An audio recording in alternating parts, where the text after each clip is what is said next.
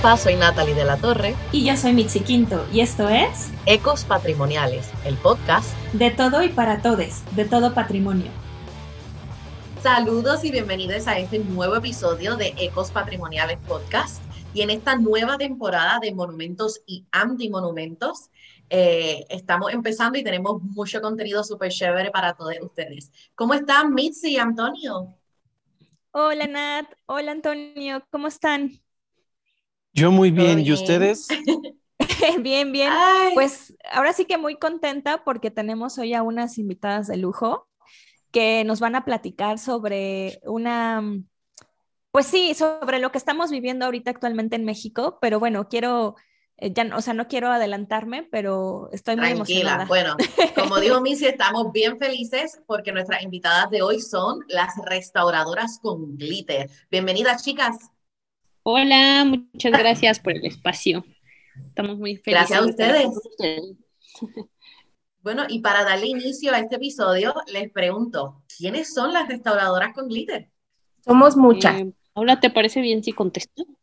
Sí, sí, sí, sí, adelante. Bueno, restauradoras con glitter somos, una colectiva mexicana de mujeres eh, cuyas profesiones se relacionan con las herencias culturales de diversas formas.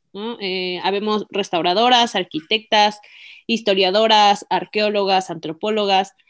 Aquí eh, el pretexto de nuestra unión básicamente es eh, justo el, estudio de las herencias culturales y nos conformamos como colectiva a partir de las intervenciones que se realizaron en la base de la columna de la Victoria Alada, que es mejor conocida como El Ángel de la Independencia, en el 16 de agosto del 2019. En esta protesta feminista hubo una irrupción del espacio público, hubo eh, también una serie de intervenciones que se hicieron en, monumentos, en monumentos artísticos e históricos de la Ciudad de México. Y eh, lo que notamos a partir de, de, los medios de comunicación es que había como un discurso pues sumamente violento en donde se condenaba a las mujeres, ¿no? A las mujeres enojadas y a las mujeres que estaban haciendo protesta en lugar de, condenar el problema de fondo que era la violencia machista en diversos ámbitos. Entonces, eh, pues en redes sociales empezamos a ver que muchas de nosotras teníamos como una opinión eh, en común, ¿no? Que era justo el de que, más allá de, pensar en, en, los monumentos como algo que tiene que estar todo el tiempo prístino y limpio y, estético y, maravilloso, pues que había un mensaje que era importante dar, ¿no? Y ese mensaje era que a las mujeres en México nos están matando, que las mujeres en México somos víctimas de violencia sexual, económica, etcétera, etcétera, ¿no? Entonces eh, decidimos hacer una carta. La, primera carta era con la intención de lanzar una, opinión pública y, al, a los distintos niveles de gobierno, ¿no? Y eh, pues nos dimos cuenta que éramos una colectiva. Empezamos a colectivizar nuestras, nuestras opiniones, nuestras acciones, y pues de ahí ya vamos dos años, ¿no? Ahorita trabajando de esta forma.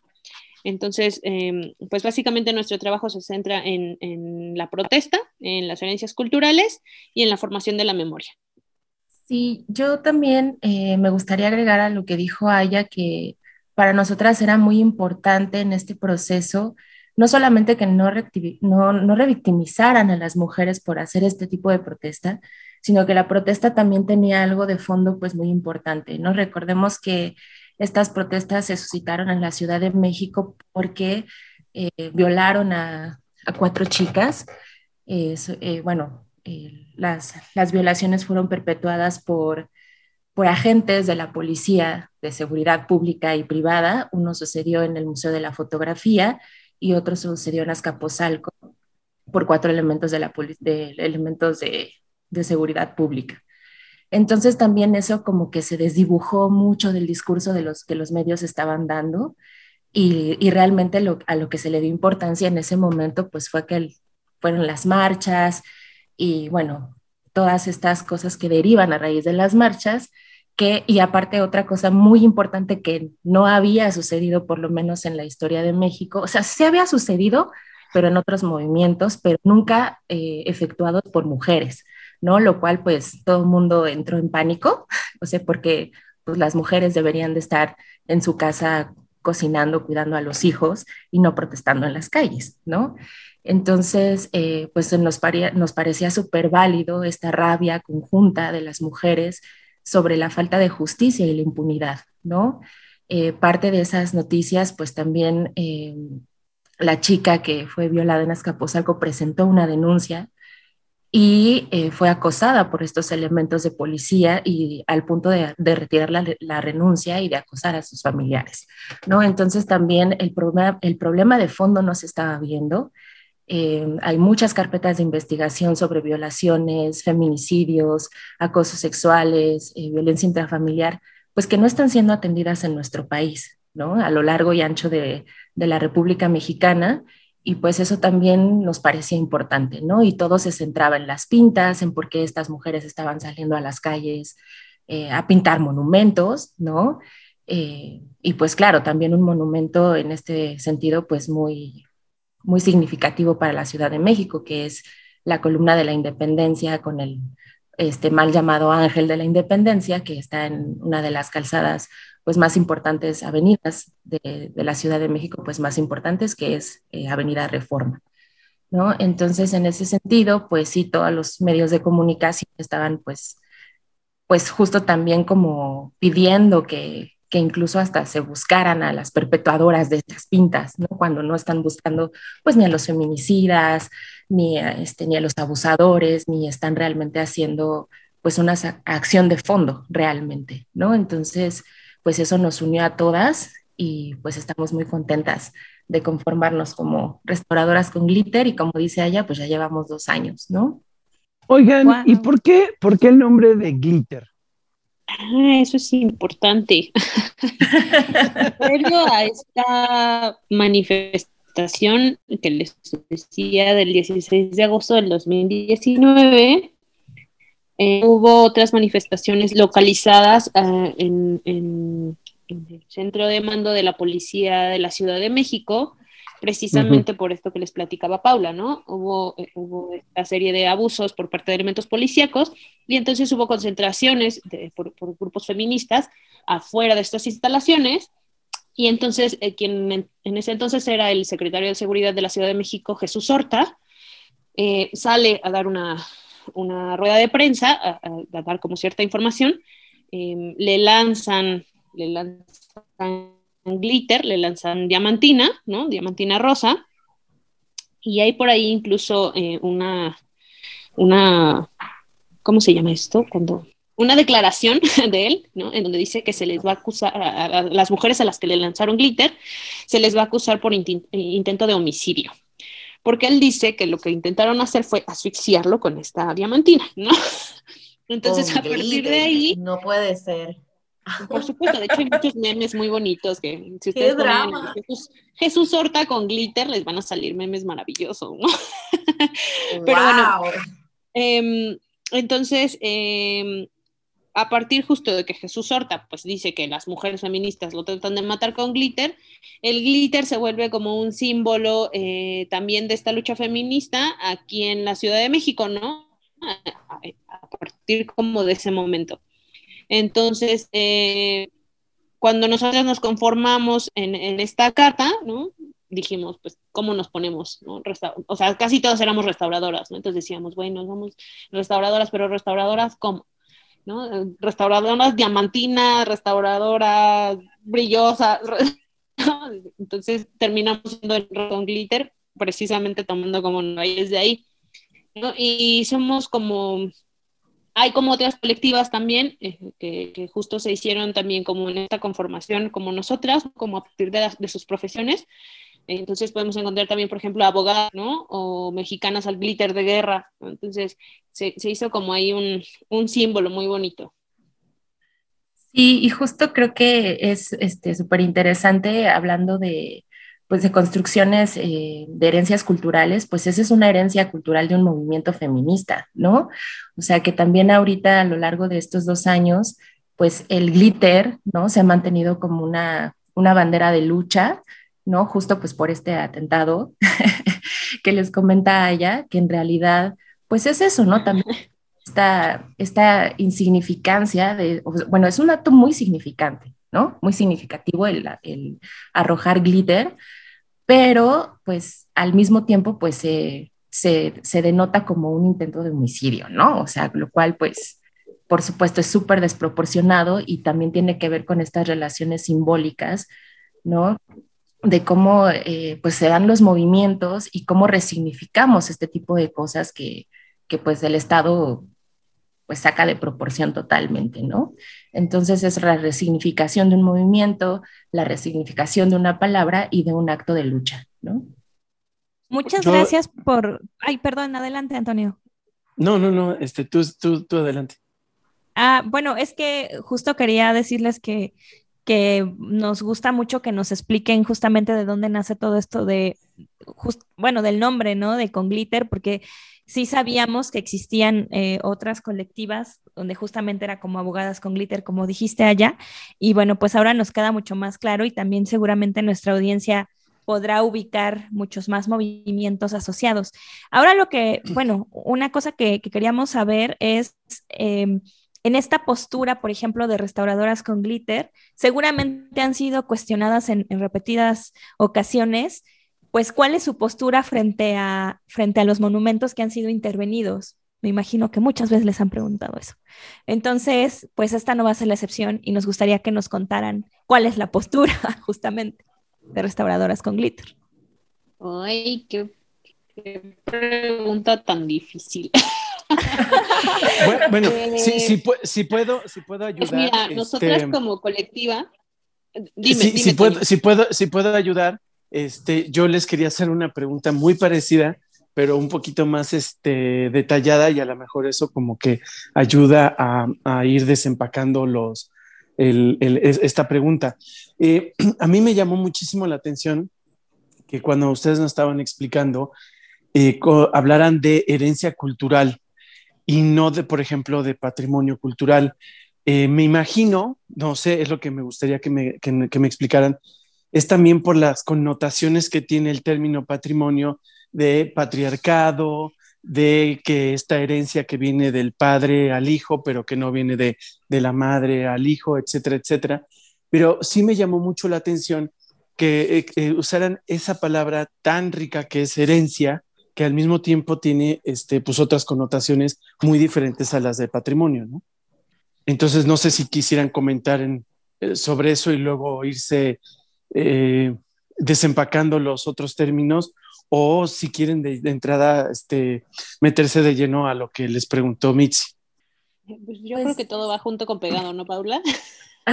sí, sí, mira, eh, a mí lo que fue una cosa que nos costó mucho trabajo, porque, o sea, realmente tampoco fue como que llegáramos rápido a decir, no, herencias culturales, por supuesto que no, porque justo nuestra formación como restauradoras pues siempre entendimos el patrimonio como, como una palabra clave, ¿no? Como una palabra clave, pero también entendemos que la formación es esta, ¿no? O sea, también e, entendemos que todos estos términos vienen justo pues de nociones eh, como, como lo acabas de comentar, ¿no? Viene del padre, se, hereda al hijo, aparte tiene que ver con una posición de Estado, ¿no?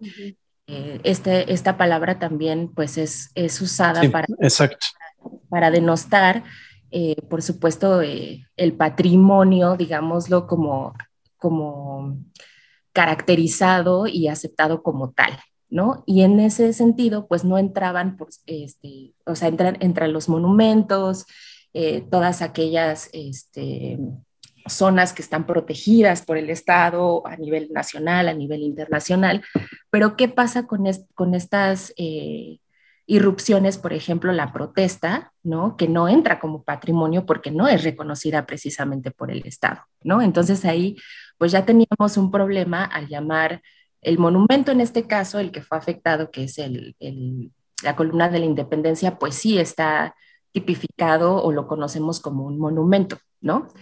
Pero ¿qué estaba pasando en ese monumento? Pues estaba pasando el que se estaban plasmando una herencia cultural de un movimiento feminista, ¿no? Que es que también ahí empezamos a tener también palabras clave pues muy importantes, ¿no? Es un movimiento de protesta, tenemos protesta y tenemos al movimiento feminista que es, es, un movimiento exclusivo de mujeres, ¿no? Por las diversas razones que ya comentamos, pero pues eso no, eso no está considerado un patrimonio. Entonces eso es protesta, eso es las marchas y pues nos parecía pues complicado eh, estar mencionando esta palabra patrimonio cuando efectivamente también pues tiene una, connotación patriarcal, ¿no? Entonces lo discutimos a lo interno y eh, quedamos que pues herencias culturales era lo más, eh, lo más adecuado porque eso también denota muchísimas otras cosas que surgen a partir de estas protestas, no solamente las pintas, estamos hablando de memoria, estamos hablando de historia, de simbología, eh, y pues todo eso no necesariamente entra en el término de patrimonio, ¿no? Y creo que eso para nosotras era muy importante, pues no llevar una bandera pues institucionalista, ¿no? Porque también pues la palabra patrimonio está muy asociada a todos los roles de institucionales, eh, de Estado y patriarcales, ¿no? Sí, yo creo que eh, aunado también esto que dice Paula, em, la verdad es que este ejercicio de, pues de deconstrucción, ¿no? ha tenido que ver mucho eh, con lo personal, pero también con lo colectivo, ¿no? Como les decía, em, al momento de, empezar a conformarnos, eh, pues en realidad lo que les decía yo al principio, ¿no? Lo que nos unía era en realidad nuestro tema de trabajo, ¿no? Nuestro tema en el que nosotras abordábamos eh, pues estas formas de patrimonio, ¿no? En las que, en las que nos, nos encasillan como estructura, ¿no? Como cuadradita de el patrimonio natural, el patrimonio histórico, el patrimonio cultural, que si es tangible, que si es intangible, ¿no? Y en realidad de repente nos dimos cuenta que había muchísimas otras cosas que no entraban, digamos, por término, ¿no? En esta, en esta, en esta cajita del patrimonio, pero que era también importante conservarlas, ¿no? En, este caso, por ejemplo, eh, la formación de la memoria, creo que es una cosa que que pues nos trajo como hasta este camino, ¿no? Eh, y entonces como para poder empezar a abordar por qué nosotras decíamos que era importante mantener estas estas intervenciones en el lugar en donde estaban y por qué era importante lo que estaban diciendo y por qué era importante analizar el problema de fondo, tuvimos que irnos como a buscar información también de otros ejemplos, ¿no? A lo largo y ancho tanto del país como del mundo, ¿no?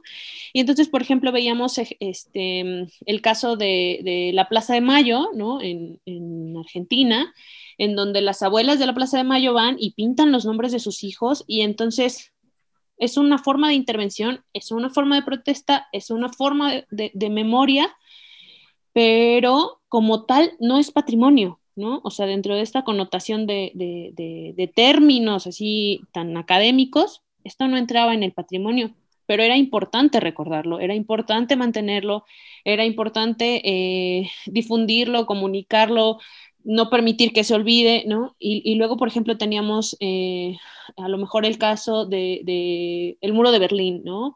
O eh, en, aquí en México, ¿no? Teníamos, por ejemplo, el caso de los 43 de Ayotzinapa, que, que, si bien, ¿no? Había también habido una serie de intervenciones, pues no entraban tampoco dentro de esta misma cajita, ¿no? Que yo les decía que es como muy, muy cuadradita.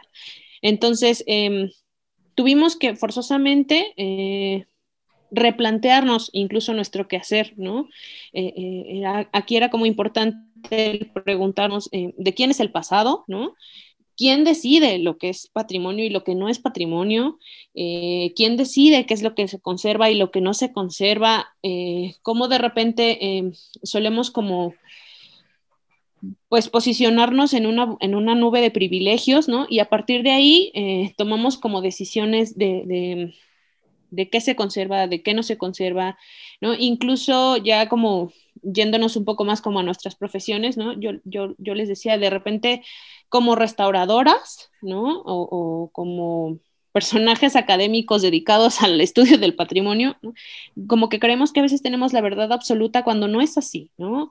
De repente nos hace falta como inmiscuirnos y trabajar más como con las comunidades, porque las comunidades entienden sus herencias culturales de una forma totalmente distinta como las entendemos nosotros, porque nosotros somos como un ente aislado, ¿no? Somos como un observador.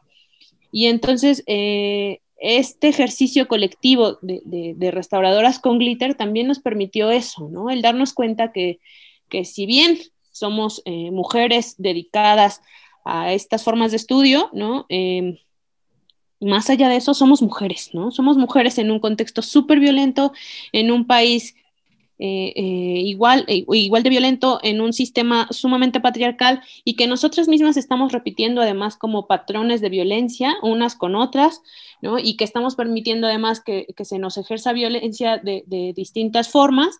Entonces fue como muy importante empezar a, pues, a replantearnos, a, buscar nuevos significados, a, preguntarnos qué estábamos haciendo, qué estábamos diciendo, qué queríamos decir. Entonces, em, creemos también eh, que pues en esto de que lo personal es político, ¿no? Y el lenguaje claro que importa, ¿no? El cómo nombremos las cosas es importante porque de ahí dependen como muchas otras cosas, ¿no? Entonces, el lenguaje forma parte también de nuestra cultura, forma parte de nuestra sociedad y es otra forma también en, la que nosotros podemos comunicar muchísimas cosas, Paula, creo que ibas a decir algo, Sí, a mí me gustaría agregar, ahorita que haya, este, comentó, por ejemplo, e, eh, los casos de Ayotzinapa, eh, también tenemos el, caso aquí en la Ciudad de México de la guardería ABC, y en el caso del movimiento feminista está, eh, se, se, hicieron antimonumentos para estos casos, ¿no? Y para muchos otros casos más. Y por ejemplo, estos antimonumentos que fueron colocados precisamente por los familiares eh, de, pues estas eh, cosas que pasaron, que fueron responsabilidad del Estado y que el Estado no ha tenido una responsabilidad concreta al respecto, no ha dado soluciones, pues han decidido poner estos antimonumentos. Entonces también desde esa parte, pues estos antimonumentos no son reconocidos. Digo, ya entrando en materia de los monumentos, eh, no están siendo reconocidos poco por el Estado, ¿no? Entonces, eh, y, tampoco es la finalidad de, los, de, estos grupos que sea reconocido el monumento como tal o el antimonumento como tal, sino que sea reconocido el problema, ¿no? Entonces, eh, pues tampoco fue fortuito que en, que en Avenida Reforma eh, se haya dado, pues, pues este acto de, de, le llaman vandalismo, ¿no? Como tal, pero pues esto es icono, pues la, icono, eh, la iconoclasia siempre ha, siempre ha existido, ¿no? Que también es una cosa que decíamos, bueno, pues es que todo el mundo está alarmado porque fueron mujeres, pero es una cosa que se ha venido haciendo en todos los movimientos sociales, no solamente en México, sino alrededor del mundo, ¿no? También cuando fueron las marchas de los padres y familiares de, de los chicos de, de, Ayotzinapa, pues también hubo pintas a lo largo de esta, de esta avenida Em, y pues, como les comentaba, ¿no? Se pusieron estos antimonumentos, pues justo pidiéndole justicia al Estado y, como una manera de recordar que hay una deuda social por parte del Estado con estos distintos grupos. Y eso, pues nosotras tampoco lo podíamos llamar patrimonio, ¿no? Son herencias culturales de, que derivan de estos eh, de estas protestas y que también tienen que ser entendidas desde otros lugares, ¿no? Entonces no podemos, como dice Aya, encasillar todas estas cosas pues en una cajita, ¿no? Son eh, cosas que vinculan, que se vinculan muchísimo más allá, incluso material, ¿no? Estamos hablando de vidas, estamos hablando de responsabilidades del Estado, eh, que no ha respondido, que no, es, no ha hecho las averiguaciones pertinentes eh, y pues todas que ya conocemos, ¿no? Y también pues Sabemos que en, México, como en muchos otros lugares, pues al Estado lo que le conviene es invisibilizar todos estos problemas. Entonces, pues claro que es importante eh, por parte de los grupos y de los movimientos hacer un recordatorio de que hay una deuda que todavía está ahí palpable y que no se ha hecho nada por resarcir ¿no? este tipo de, situaciones. ¿no? Claro. Y luego también el problema, ah, perdón, perdón, perdón. No, que, quería agradecer, ¿verdad? Esta perspectiva y esta explicación de por qué el uso de herencias culturales en comparación con patrimonio cultural, que algo que aquí en Ecos Patrimoniales hemos discutido bastante en nuestro episodio, este problema de, como ustedes dicen, encasillar las cosas. Y yo quería que me explicaran un poquito más, ¿verdad? Yo, siendo una persona boricua, que no estoy completamente al tanto del contexto mexicano, ¿qué es lo que está pasando últimamente con la situación de la glorieta de las mujeres? Sé que ha habido mucha controversia y es un tema caliente ahora mismo. Híjole, sí, sí es un tema bastante eh, amplio y complicado, pero en realidad no... Digo, aparte, yo creo que también es importante de, eh, notar que a la par de estos movimientos eh, feministas, pues a, lo largo del, del, mundo, pues se han venido también dando otros movimientos en los que estamos hablando de la decolonización, ¿no? Estamos tirando pues justo, justo estos agentes nos han impuesto como héroes que en realidad pues no lo fueron, ¿no? Que también perpetuaron pues, pues eh, atrocidades pues para, para colocarse en el lugar que estaban. En este caso pues la estatua de Colón, eh, un poco eh, de, los otros movimientos que se han dado en Estados Unidos, en Canadá también, en, en Colombia, en Chile también ha habido este, incidencia eh, en, monumentos de personajes que representan eh, pues colonizadores que realmente pues llegaron a hacer, este, pues a matar, ¿no? Realmente y a, colonizar y a adquirir espacios que realmente pues no les pertenecían y eso también tiene que ver con, con tomar, con, una toma de espacios de una manera pues justo violenta.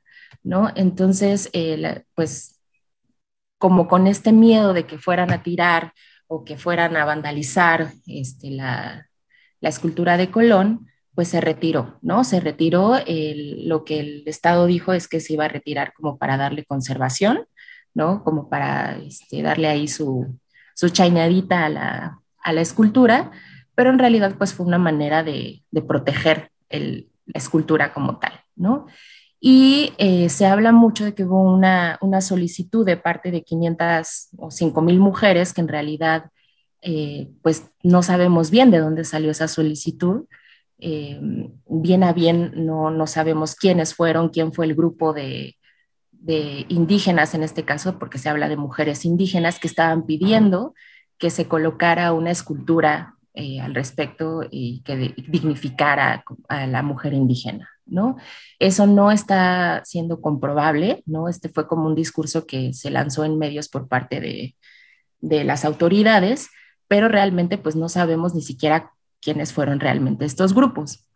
Ahora, se, ahí pues hay una falla también de fondo que es que escogieron a un escultor hombre, ¿no? Para dignificar pues a las mujeres indígenas, ¿no? Cuando realmente pues no se abrió una convocatoria como tal para ver, eh, incluso que estos mismos grupos dijeran, queremos que tal artista o que, o que tales artesanos o artesanas hagan una escultura, sino que se escogió por ahí una escultura que incluso ya estaba hecha, ¿no? Em, que es esta cabeza que también pues tiene este rasgos indígenas y pues pues vaya, no hay, no hay un consenso por parte del Estado para recolocar realmente una escultura ahí que dignifique pues a estos grupos, ¿no? Entonces también pues desde ahí ya hay un error en el discurso, ya hay un error incluso en la misma intención. Y pues este grupo, eh, hay otro grupo aquí en la Ciudad de México que son las antimonumentas, que son las que pusieron el, el antimonumenta que se encuentra frente a Palacio, eh, Palacio de Bellas Artes, y pues hicieron la toma de este espacio. ¿no? Hicieron una escultura de una mujer eh, con el puño levantado que dice justicia, ¿no? Entonces también es importante denotar que hay una toma de un espacio, hay una resignificación de un espacio y eh, pues yo espero que no sabemos cuánto vaya a durar, si la vayan a quitar, etcétera, por parte del Estado, obviamente, pero también eh, pues se, hubo una organización, se hizo la toma se puso esta escultura por parte de las antimonumentas y otras colectivas, pero también es muy importante mencionar que no solamente somos las colectivas, o sea, como les mencionaba, hay otros enfoques, otras cuestiones de fondo y que es apoyo a las madres, que es realmente un apoyo a los agentes que realmente están sufriendo y han sufrido las consecuencias pues de vivir en un estado como, como es el mexicano, machista, impune, que son mamás eh, que, han que, han perdido a sus hijas por feminicidios en distintas, eh, por distintas cuestiones. Y también pues había este, víctimas de, de, ácido, ¿no? Que, que, les han arrojado ácido en el rostro. O sea, realmente también ellos son los agentes importantes. Más allá de que las colectivas estemos apoyando, por supuesto, a, estas mujeres, pues es, es eso, ¿no? Es como sí estamos haciendo una toma de espacio entre todas, pero porque estamos apoyando a las mujeres, estamos apoyando a las mamás, a las mamás buscadoras, estamos apoyando a las víctimas de ataques con ácido. Em, y, eso es muy importante, ¿no? Entonces se dio esta toma de este espacio en donde se había quitado la escultura de Colón y ahorita tenemos pues esta representación de esta mujer con el puño levantado en lucha, ¿no? Y pues esperemos que lo dejen. Bueno, vamos a dejar esta primera parte de este tremendo episodio. Eh, lo vamos a dejar hasta aquí, pero recuerden que la próxima semana continuamos con la segunda parte de esta increíble conversación junto con Aya, Paula, Antonio, Mitzi y yo. Así que sintonícenos siempre por Spotify, Apple Podcast, Anchor, Google Podcast, YouTube y mucho más. Así que tengan linda tarde y hasta la próxima. Chao.